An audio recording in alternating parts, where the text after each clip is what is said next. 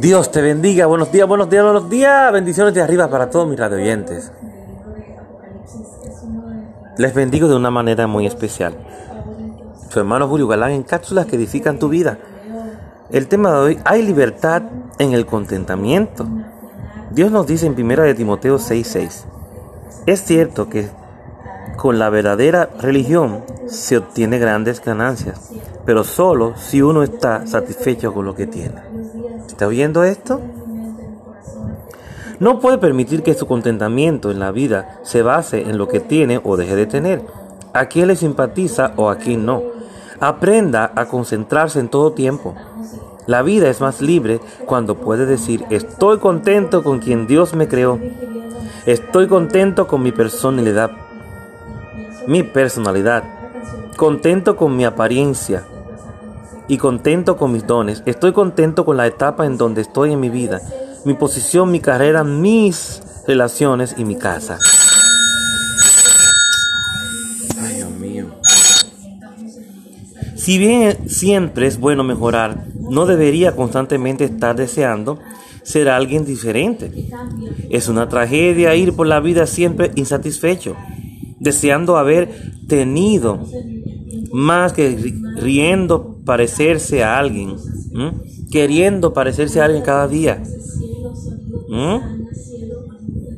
esperando a ser feliz, lo pido, le pido que aprenda a concentrarse en el lugar en donde está y con quien Dios destinó que sea. Usted está oyendo con quién Dios destinó que sea que tú te encuentres, que tú te relaciones, que tú camines. Muchas veces el Señor no quiere que caminemos con nadie. ¿Mm? Dios no quiere muchas veces que caminemos con alguien, que caminemos solos, porque a veces no es conveniente. Las personas que están con nosotros no nos convienen, no nos suman, sino que nos restan. Ponte a pensar que la, voluntad de Dios es buena, agradable y perfecta. Dios no va a permitir que nosotros estemos todo el tiempo mal, que estemos tristes que estemos quejándonos, que estemos llorando. No, el deseo del Señor es que sus hijos, su pueblo, esté bien en todo tiempo, en todo momento. Pero Dios quiere que aprendamos a que si estamos en un proceso, tenemos que pasar ese proceso con 100. Porque no estamos solos. Dios nunca nos va a abandonar, ni nunca nos ha abandonado. Entonces Dios quiere que tú tengas confianza de que aunque estés pasando por un momento tal vez no muy bueno, pues tú puedas sonreír, tú puedas gozarse, ¿Mm?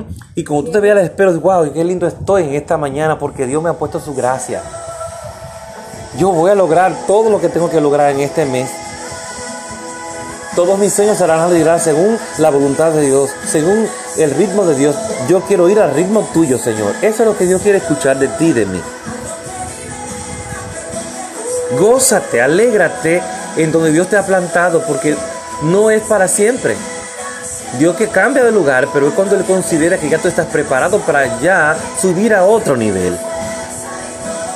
Cuando tú estás esperando, ya preparado para subir a otro nivel, entonces el Señor te cambia y te planta en otro lugar. Aleluya. Porque Él sabe que si estás preparado, todo te va a salir bien. Así que Dios te bendiga, Dios te guarde, tu hermano Julio Galán, en cápsulas que edifican tu vida.